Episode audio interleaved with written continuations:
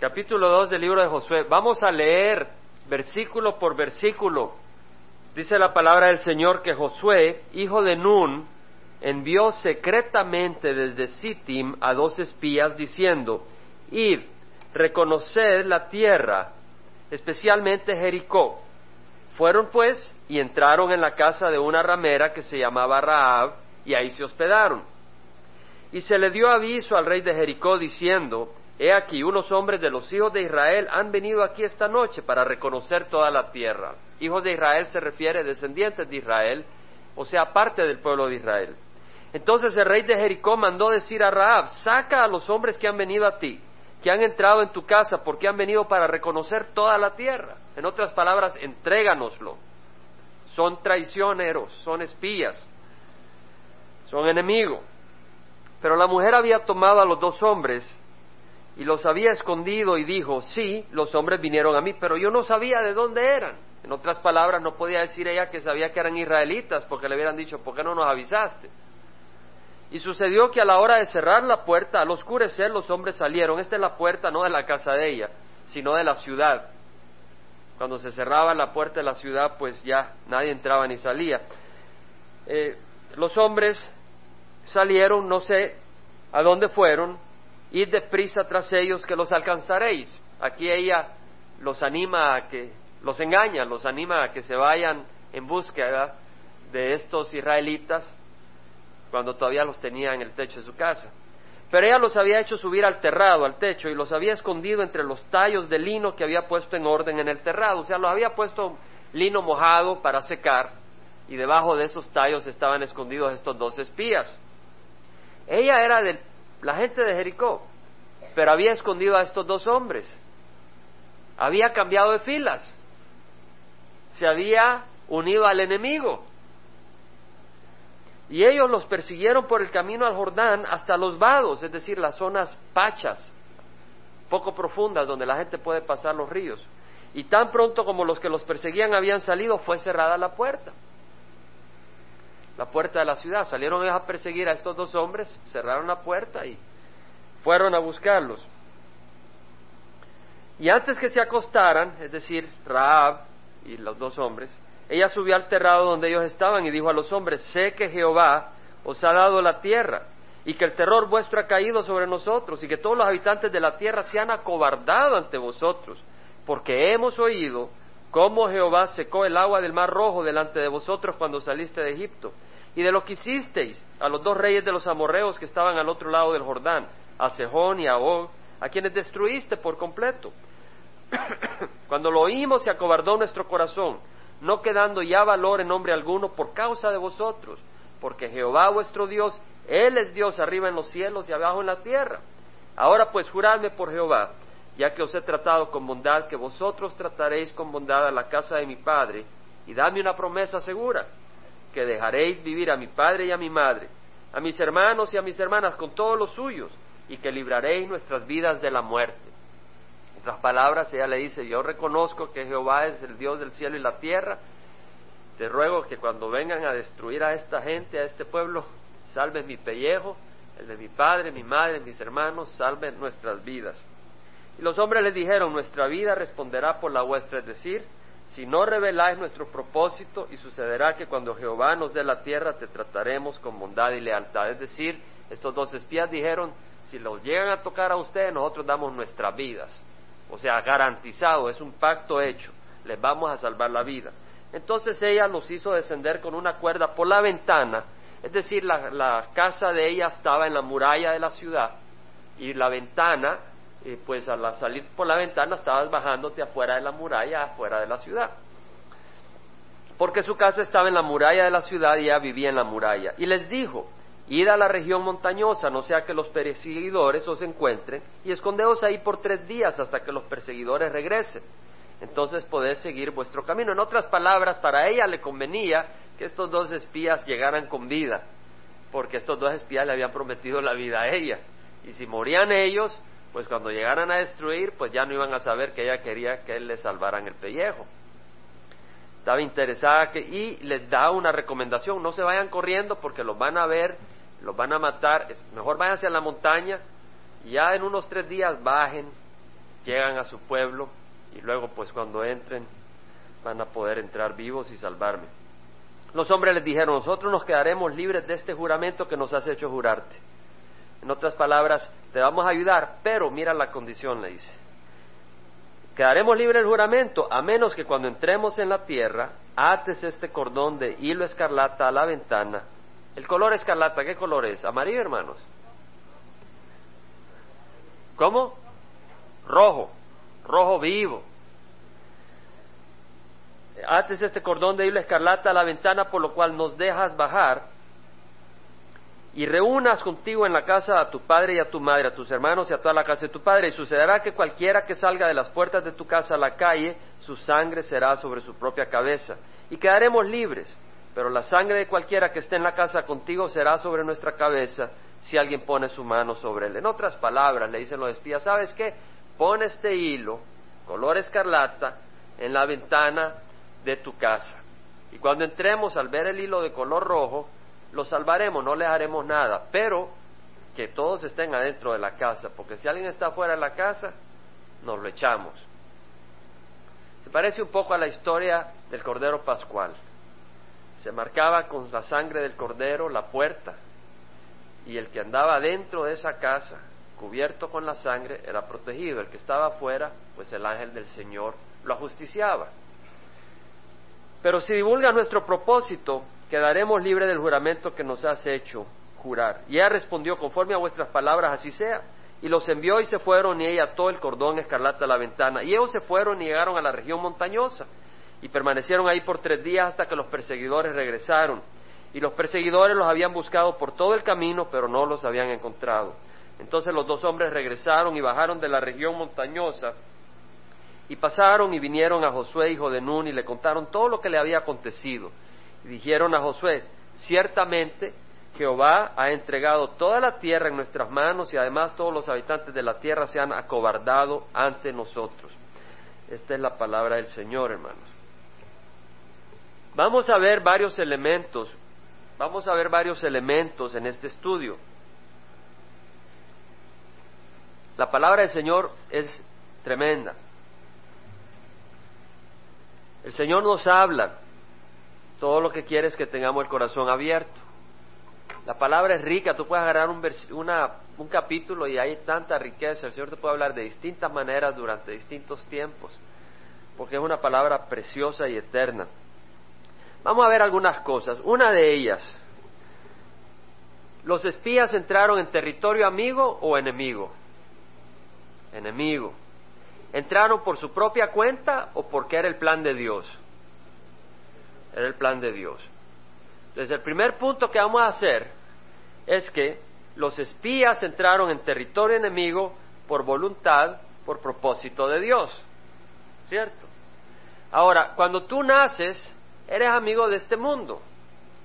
Tú naces amigo de este mundo, tú eres parte de este mundo. En el momento en que tú recibes a Cristo Jesús, te has convertido en enemigo de quién? Del mundo. En ese momento tú ya estás en territorio amigo o enemigo. En el momento en que tú naces en Cristo Jesús, en ese momento has entrado a territorio enemigo. En ese momento. Y has entrado en ese territorio por voluntad tuya o por voluntad de Dios. Por voluntad de Dios, pero también por voluntad tuya. Los espías entraron en territorio enemigo por voluntad de ellos y por voluntad de Dios. Si ellos no querían entrar, no hubieran entrado, se hubieran rebelado contra la voluntad de Dios. Es la voluntad de Dios que tú conozcas a Cristo. Pero es también tu voluntad el que vengas a conocer a Cristo. Tienes que escoger, porque Dios no se fuerza. Entonces, veamos que los espías entraron en territorio enemigo por voluntad, por propósito de Dios. Nosotros, al servir a Dios, al nacer, al nacer de nuevo en Cristo, estamos en territorio enemigo y cuando estamos sirviendo, cuando estamos ministrando, porque cada uno de nosotros tiene un servicio que hacer al Señor, hemos hablado del llamado que tenemos. Lo hemos hablado en varias reuniones de, estudio bíblico, que cada uno tiene ese llamado personal. Necesitamos asegurarnos que el servicio que hacemos es de acuerdo a la voluntad de Dios. Y no estamos hablando en forma eh, filosófica, estamos hablando en forma práctica. Forma práctica. Yo estoy convencido que es la voluntad del Señor que mi hermano pues estuviera acá ministrando en alabanza. No que era su voluntad porque sí, sino creo que es la voluntad del Señor. Y así, si nos ponemos a, si nos ponemos a considerar la cosa, cuando vamos a, a servir a Dios, hay tres cosas que nos ayudan a entender que es de acuerdo a la voluntad de Dios. ¿Ok? Porque tú dices, hermano, voy a servir en esta área, ¿qué piensa? Yo te digo, piensa tú, ¿es de acuerdo a la voluntad de Dios o no? Estamos aquí para aprender, ¿no? Cuando queremos servir, queremos saber si lo que estamos haciendo es de acuerdo a la voluntad de Dios o no. Dices tú, bueno, voy a ir al estadio y voy a predicar a cincuenta mil personas y empiezas el proyecto. Yo te digo, ¿estás seguro que es la voluntad del Señor antes que consigas que te financien y todo eso? ¿Estás seguro? Porque si no estás perdiendo el tiempo, ¿no? Veamos. Uno de los elementos es que cuando fueron estos, cuando Josué mandó a dos espías a reconocer la tierra, mandó a dos niños, mandó a dos ancianas, mandó a algún paralítico, no, mandó a dos hombres fuertes, valientes, saludables, dispuestos, que estaban en posición de poder ir y caminar y esconderse y, y pues moverse y subirse al terrado y todo, pues. Mandó gente que estaba pues equipada para la, para la labor. Y el Señor nos equipa para su labor. Cuando alguien te dice, el Señor te manda a hacer algo, mucha gente te dice, Dios te manda, mira si tienes el don para hacerlo. Dice la palabra del Señor en Primera de Corintios puesto que anheláis dones espirituales, procurad abundar en ellos para la edificación de la iglesia. Quiere decir que si vas a servir, el Señor te va a dar dones para servir. En otras palabras, si tú no tienes el don de enseñanza, no busques enseñar en la iglesia. ¿Me explico? Porque si Dios no te ha dado ese don, ¿qué estás haciendo? Si tienes problema con el licor, no entres a evangelizar a un bar porque te van a sacar bien dormidito. Si Dios no te ha dado la fortaleza ni la victoria en el sentido de que pues, te ha dado la fortaleza y la sabiduría para huir del mar. Si no te da la sabiduría y la fortaleza de estar frente a gente que está tomando, no vayas a donde estén tomando, porque vas a caer como las moscas en la miel. Si tienes problema con las drogas y ya el Señor te dio victoria, pero esa victoria te la da huyendo de la gente que anda con drogas, no vayas a, a tratar de rescatar a un pusher, a alguien que está vendiendo drogas o a alguien que está con drogas. Huye, Dios no te está enviando. En primera de Pedro, primera epístola de Pedro, capítulo 4, versículo 7, dice, el fin de todas las cosas se acerca. Profético, ¿verdad, hermanos? Basta ver lo que está ocurriendo. Y no es cuento de Maricastaña, no es cuento viejo. Sabes, el Señor va a agarrar a muchos de sorpresa. Así lo dice. Él va a venir como ladrón. Muchos van a ser agarrados de sorpresa. El Señor viene pronto. Es que no puede ser más clara las señas que estamos viendo. Mira, el fin de todas las cosas se acerca. Sed pues prudentes y de espíritu sobrio para la oración. Sobre todo ser fervientes en vuestro amor los unos por los otros, pues el amor cubre multitud de pecados. Sed hospitalarios los unos para los otros y murmuraciones. Vemos algunas cosas. Que ser, tú no puedes decir yo soy pesado porque no tengo el regalo de ser amable. Mira lo que dice, sed hospitalario. ¿Cierto? No está diciendo eso. Tú no puedes decir, bueno, yo no puedo amar porque ese no es mi regalo. Mi regalo es eh, eh, tal otra cosa. No, el Señor nos dice que todos podemos y debemos amarnos unos a otros. Pero luego dice, pon atención, versículo 10, según cada uno ha recibido un don especial úselo sirviéndoos los unos a los otros como buenos administradores de la multiforme gracia de Dios. Entonces Dios nos da dones para usarlos. Entonces cuando tú sirves, debe ser de acuerdo a un don que Dios te da. Estamos, hermanos. Es doctrina sana, es doctrina sólida. El que habla, que hable conforme a las palabras de Dios.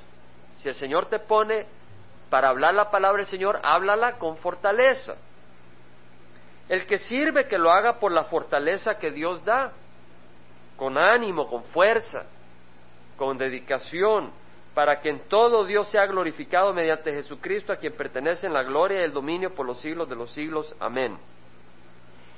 Segundo punto, uno, como vemos, cuando servimos, para saber si vamos a hacer algo, si es de acuerdo a la voluntad de Dios, uno debe ser de acuerdo a los dones que Dios nos da. Amén. Dice, hermano, eso es sencillo. ¿Sabes qué? Si tú no te alimentas y no te formas tu mente y tu manera de pensar, cuando vienen las dudas, te caes y te confundes y te enmarañan y te dan vuelta. Por eso tienes que alimentarte la doctrina. Segundo, los dos espías fueron en armonía. Yo te hago una pregunta. De repente decidieron algunos ir y salieron y eh, Josué ni sabía y otros líderes ni sabían y de repente unos iban por acá, otros por allá y así fue como se movió la cosa. No fue así. ¿Verdad que eh, Josué sabía? Josué envió a estos espías, ¿cierto? O sea, había un orden, había un plan. Acá tenemos un orden, ¿verdad? O sea, no, tú no puedes decir, bueno, el próximo domingo aparezco a las seis, el siguiente a las tres, el otro a las ocho de la mañana. Hay un orden, hay un orden establecido. La obra que hacemos debe estar en armonía con el liderazgo de la congregación. Estos dos espías fueron de acuerdo a, y en forma armónica con Josué. Hay un orden para guiar y trabajar juntos con un mismo propósito. Los espías obedecieron al siervo que Dios había puesto. Iban a reconocer el área para entrar. Hermanos, cada uno de nosotros tiene dones espirituales si hemos recibido al Señor. Y más si pedimos la llenura del Espíritu, Él pues con más nos va a encender esos dones espirituales. Pero no trates de ser el, el llanero solitario, ¿ves? Sino que tratamos de trabajar como congregación. Allá el Señor te va a usar en tu casa, el Señor te va a usar en, el trabajo, te va a usar a donde vayas. Y no tiene, no tiene cada uno que preguntarle a Josué, o sea, el pueblo de Israel no tenía todo el mundo que preguntarle a Josué qué hacer antes de hacer algo. Hay iglesias donde hay el shepherdism, eh, no sé cómo dice en español, ¿alguien sabe? el, donde el liderazgo de la iglesia te, dice si puedes comprar un carro o no. ¿Sabían ustedes de ese tipo de, congregaciones? Si alguien ha sabido de esa, levante la mano. Sí, no les estoy inventando. Hay iglesias donde tú para casarte con una persona tienes que pedir el permiso del liderazgo. Para comprar una casa tienes que pedir el liderazgo, permiso. No te estoy diciendo que puedes hablar y pedir consejo. Tienes que pedir el permiso. Eso no es libertad. La palabra del Señor dice que la cabeza de todo hombre es Cristo, de todo hombre. Pero también estamos hablando que eso no quiere decir de que no hay un orden dentro de la congregación. Y tiene que haber un orden. En Hebreos 13, 17, apúntalo nomás como referencia porque si no, no vamos a llegar, a menos que puedas ir rápido. Dice, obedeced a vuestros pastores y sujetaos a ellos, porque ellos velan por vuestras almas Póntete a ver, no dice que ellos velan por tu cartera, no dice que ellos velan por tu billetera, parece que en algunos lugares así es la cosa. Dice, ellos velan por vuestras almas con quienes, como quienes han de dar cuenta. Permitirles que lo hagan con alegría y no quejándose, porque eso no sería provechoso para vosotros. La, la congregación debe funcionar en orden y de acuerdo al liderazgo de la congregación. En el ministerio de niños yo sabía que había una necesidad, no para tener un patrón, porque no tenemos más patrón que Jesucristo, no para tener más control, porque no estamos buscando más control que el del Espíritu Santo, pero sabíamos que había más necesidad de apoyo, no porque no hubieran hermanas dispuestas a dar el apoyo, hermanas capaces para dar el apoyo, pero la Biblia nos enseña que en un ministerio un hombre no va a estar bajo la autoridad de una mujer. Esa es la enseñanza bíblica. Entonces nosotros estamos esperando que el Señor levantara un siervo para estar encargado del ministerio de niños. Cuando el Señor levantó a, René, yo sabía en mi corazón se lo mencioné hace bastante tiempo, René, piensa si el Señor te quiere usar en ese ministerio. Yo sentía que era del Señor y el Señor se lo confirmó a él. ¿Entendemos cómo funciona? No es un, no es un orden, no es un mandato, porque el Señor nos dice que es a través de, de amor y guía y ejemplo. Y pues René sintió ese deseo, no para ponerte en, la, en el punto de, de, exhibición. el asunto es que estamos viendo que hay un orden, hermanos, ¿verdad? Y el propósito es servir, no manipular, sino servir. Entonces cuando mi hermano me comparte, hermano, ya tenemos el currículum para los niños, ya hay un programa, ya no, no, o sea, tenemos ya una estructura, ¿verdad? Y ya estamos hablando de algunas cosas que se están haciendo. Eh, va a haber una clase de CPR, o sea, para primeros auxilios y, y, todo eso que estamos buscando, poder servir mejor a los niños. Yo me sentí gozoso. Vemos, el propósito del siervo no es tener más cabezas, solo hay una cabeza que es Cristo, es servir. Pero dentro de ese servicio, dice la palabra del Señor, obedeced a vuestros pastores, a vuestros líderes, y sujetaos a ellos porque ellos velan por vuestras almas. Si el líder que está guiándote no está velando por tu alma, eh, salte o tráelo al arrepentimiento. ¿Me explico? Pero los líderes espirituales deben de velar por el alma de las personas. Esa es su función. A veces, hermanos, es más cómodo no exhortar.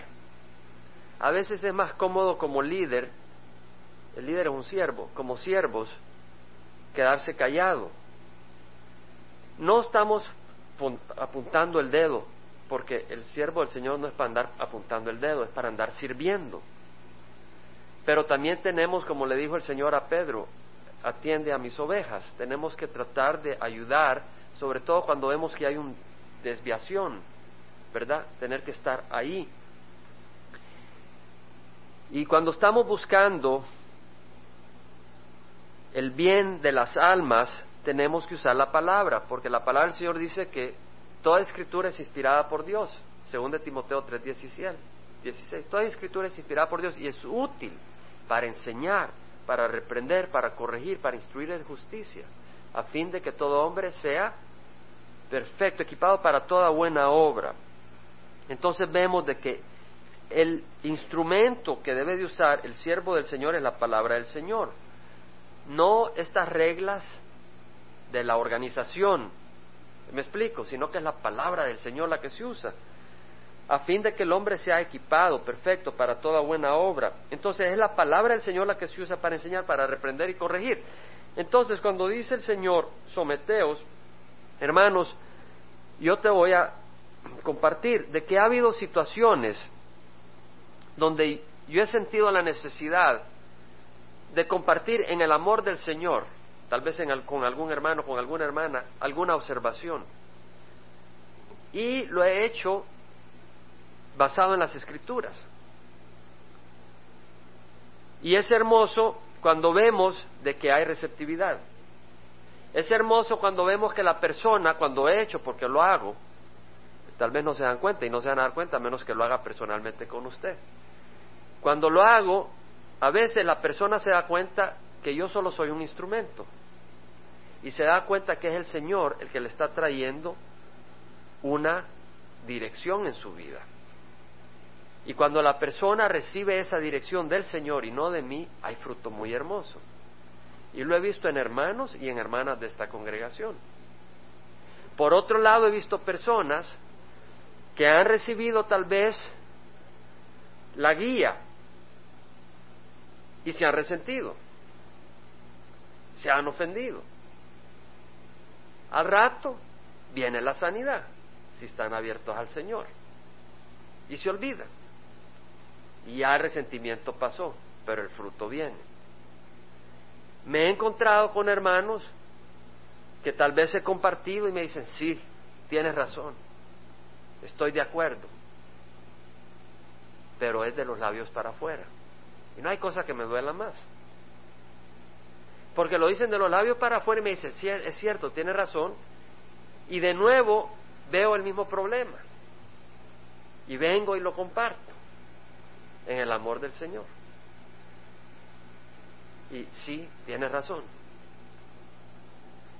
Y esa persona a veces se termina yendo. No estoy diciendo que toda persona que se haya ido de la congregación es por eso, pero sí han habido personas que se han ido porque se han ofendido, porque tal vez es sentido en el amor dar una corrección.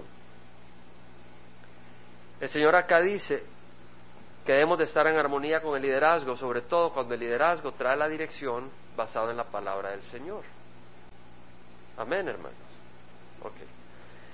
Segundo punto, pues. Uno, cuando vamos a servir debe ser de acuerdo a los dones espirituales que Dios nos da. Dos, debe estar en armonía con el liderazgo de la, de la iglesia. Sobre todo si es espiritual, pues. ¿Me explico? Tercero, el propósito de la misión es obtener la tierra prometida para el pueblo de Dios. Ahí te vas a dar cuenta que estás sirviendo de acuerdo a la voluntad de Dios. Si a ti te ponen a servir y tú vas a servir y lo que está haciendo es exaltar a un hombre, ¿me explico? Eso Dios no te está pidiendo que hagas. Si tú estás sirviendo y lo que estás haciendo es para tu gloria, yo dudo que ese servicio es de acuerdo a la voluntad de Dios. El propósito no es enriquecernos o glorificar a un hombre, sino servir al pueblo de Dios. Primera de Juan 3:16 dice, en esto conocemos el amor, en que Él puso su vida por nosotros, también nosotros debemos de poner nuestras vidas por los hermanos.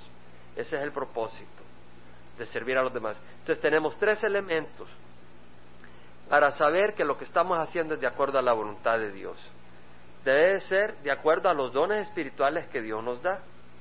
Debe ser en armonía con la dirección espiritual en donde estamos y debe tener como propósito el servicio a los demás, no la gloria del hombre, sino la gloria del Señor.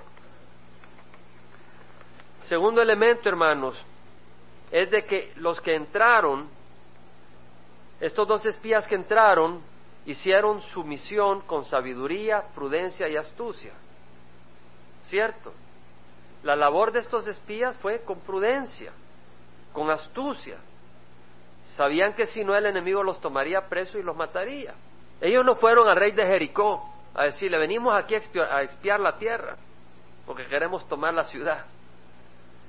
Tampoco fueron a la oficina del Orange County Register a anunciarles lo que iban a hacer. Fueron a una prostituta donde probablemente iban muchos hombres, iban a pasar por desapercibido. Eran astutos.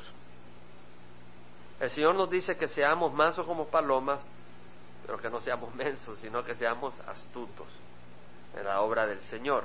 Seamos astutos. Y nos habla también de ser prudentes. Primera de, eh, primera de Pedro 4, 7 dice, el fin de todas las cosas se acerca, Sed pues prudentes y de espíritu sobrio. En otras palabras, nuestro servicio debe ser con prudencia, con sabiduría. Proverbios 8:5 dice, oh simples, aprended prudencia y vosotros necios aprended sabiduría. Debemos de actuar con sabiduría y con prudencia. Proverbios 8:12 dice, yo la sabiduría habito con la prudencia y he hallado conocimiento y discreción. Prudencia implica más que precaución, también implica la capacidad de juzgar, evaluar por adelantado los resultados probables de la acción de uno. ¿Me explico? Entonces debemos de aprender a enriquecernos en prudencia, a saber, a considerar los resultados de las acciones nuestras. 8.2 dice, el necio no se deleita en la prudencia, sino solo en revelar su corazón. Tenemos que ser prudentes. Proverbios 19.8, el que adquiere cordura ama su alma, el que guarda la prudencia y hará el bien. Proverbios 24.3, con sabiduría se edifica una casa y con prudencia se afianza. Necesitamos prudencia. Hemos visto la labor de estos dos espías y hemos agarrado un ejemplo del servicio que debemos de hacer nosotros. Estamos en territorio enemigo. Al servir, sirvamos de acuerdo a los dones que Dios nos ha dado, en armonía con el liderazgo de la iglesia en donde estamos, muy importante. Y también hagámoslo con prudencia. El segundo elemento es Raab, esta prostituta. Fíjate que esta mujer observó y reconoció el poder de Dios. Si vas a Josué, nuestro libro que es de estudio, y el, texto del capítulo 2, versículo 9 al 11, dice que dijo a los hombres, sé que Jehová os ha dado la tierra y que el terror vuestro ha caído sobre nosotros y que todos los habitantes de la tierra se han acobardado ante vosotros, porque hemos oído cómo Jehová secó el agua del mar rojo delante de vosotros cuando saliste de Egipto, y de lo que hiciste a los dos reyes de los amorreos que estaban al otro lado del Jordán, a Seón y a Oga, quienes destruiste por completo. Y cuando lo oímos se acobardó nuestro corazón, porque Jehová vuestro Dios, Él es Dios arriba en los cielos y abajo en la tierra. Puso atención a los eventos. Ella se dio cuenta que el mar rojo había sido partido en dos y que el pueblo de Israel había pasado a través del mar. Ella había puesto atención de lo que Dios estaba haciendo, de los eventos alrededor. Y se dio cuenta de que Jehová, no el Dios de la gente de Jericó, sino Jehová, el Dios de Israel, era el Dios verdadero. Ella observó y reconoció el poder de Dios. Y ahora es un tiempo para poner atención a los eventos que nos rodean y también para reconocer el poder de Dios. ¿Verdad? Hay ejemplos alrededor nuestro, hay vidas transformadas, hay milagros sobrenaturales, físicos visibles. Mi hijo fue sanado por el Señor, sobrenaturalmente. Yo recuerdo mi espalda en una ocasión fue sanada sobrenaturalmente del Señor. Yo te puedo dar testimonios personales yo me acuerdo estar una vez en una, en una reunión de oración donde el pie de una persona que estaba más corto le creció en mis propios ojos. Estaba en, en Atlantic City, estaba de trabajo y en lugar de irme a gambling, me encontré con un hermano que tenía un estudio bíblico en su casa, en la casa de alguien, y fuimos y fue una cosa muy hermosa, experimentamos la presencia del Señor y durante la oración el Señor sanó a alguien. He visto milagros sobrenaturales. Y hay muchos que han visto milagros. ¿Quién de ustedes ha visto alguna sanación sobrenatural? Levanta la mano. Hay personas. Levanta la mano. Voltea a ver, no me mires a mí. Son varias manos, levanta, mira atrás, voltea a ver. Mira, hay varias manos levantadas que dan testimonio que Dios sana sobrenaturalmente. Y también vemos vidas cambiadas como la de Raúl Reese, la de Mike McIntosh en el Festival de Vida, el último día, el domingo, Mike dio su testimonio. Y él, él compartía cómo ya estaba desahuciado, cómo estaba ahí destruido y muriéndose y, y clamando a los dioses, las religiones a las que había servido, y todas se reían de él y decían, hasta aquí te podemos llevar nomás. Pero él clamó a Jesús y lo levantó. Testimonio poderoso. Entonces podemos ver y poner atención de los eventos que nos rodean, de las condiciones que están ocurriendo ahora. Vemos los eventos de Medio Oriente. Me llama mucho la atención la capacidad de negociación que está empezando a haber, en cierta manera, entre los palestinos e Israel. Sí, hay un conflicto, pero a la vez puedes darte cuenta que no son unos extremistas los de Israel como Osama bin Laden, sino que gente que pues con la persona ideal van a dialogar. Y va a haber un diálogo a través de un anticristo que está por venir. Y vemos al mundo uniéndose contra el terrorismo. China, Rusia, aliándose con Estados Unidos contra el terrorismo. Irán ofreciendo apoyo, que si cae por accidente eh, algún militar herido en territorio iraní se lo van a dar a Estados Unidos lo van a cuidar. Algo increíble. El mundo uniéndose. Estaba viendo que en Centroamérica hay cuatro países que van a tener una aduana común. O sea, uniéndose el mundo. Y va a caer en manos del anticristo. Podemos ver los eventos que nos rodean y saber, como esta mujer, que Jehová es el Dios viviente. Segundo, ella reconoció que estaba condenada a morir. Si te das cuenta en el versículo 12, 13 dice, juradme por Jehová ya que os he tratado con bondad, que vosotros trataréis con bondad a la casa de mi padre, y dadme una promesa segura, que dejaréis vivir a mi padre y a mi madre, a mis hermanos y a mis hermanas, con todos los tuyos, y que libraréis nuestras vidas de la muerte. Y así el mundo está condenado a morir eternamente, a estar condenado. Pero esta mujer buscó el apoyo en quienes podían salvar, que era el pueblo de Israel, el pueblo de Dios. Y vemos de que Dios le dio esa, esa salvación. En Josué 2, 17 al 21 leemos cuál fue la condición que tuvo que cumplir ella. Dice, nosotros quedaremos libres de este juramento que nos has hecho jurarte, a menos que cuando entremos en la tierra ates este cordón de hilo escarlata a la ventana. O sea, le dijeron a ella, pone en la ventana un trapo rojo y nosotros lo pasaremos por alto y no te vamos a hacer daño. ¿Verdad que así les dijo? No, no les dijo así. Les dijo, mira, pone en la ventana una manta escarlata y cuando nosotros pasemos no vamos a hacerte daño. ¿Verdad que así les dijo? No les dijo así. Les dijo, pone en la ventana un hilo escarlata. ¿Verdad que sí, hermanos? No les dijo así. Pone en la ventana este hilo escarlata. ¿Te das cuenta? ¿Te das cuenta? Pone en la ventana este cordón de hilo escarlata la ventana por la cual nos dejes bajar. De la misma manera, no es cualquier sacrificio. Es este sacrificio, el de Cristo Jesús, el que te va a proteger, el que te va a cuidar y el que te va a salvar. Vemos el Evangelio cubierto, escondido en esta historia el de un solo sacrificio, no el de tus esfuerzos. Y si tú te cubres con la sangre de Cristo Jesús, estás cubierto, estás salvo. Naces de nuevo una vez. No tienes que nacer de nuevo varias veces. Estás cubierto. El sacrificio de Jesús es perfecto. En cuanto a los enemigos, en el capítulo 2, versículo 9, dice, Sé que Jehová os ha dado la tierra y que el terror vuestro ha caído sobre nosotros y que todos los habitantes de la tierra se han acobardado ante vosotros. El enemigo se había acobardado ante el pueblo de Dios. ¿Cierto, hermanos? Póntete a pensar en esto. ¿Quién es tu enemigo?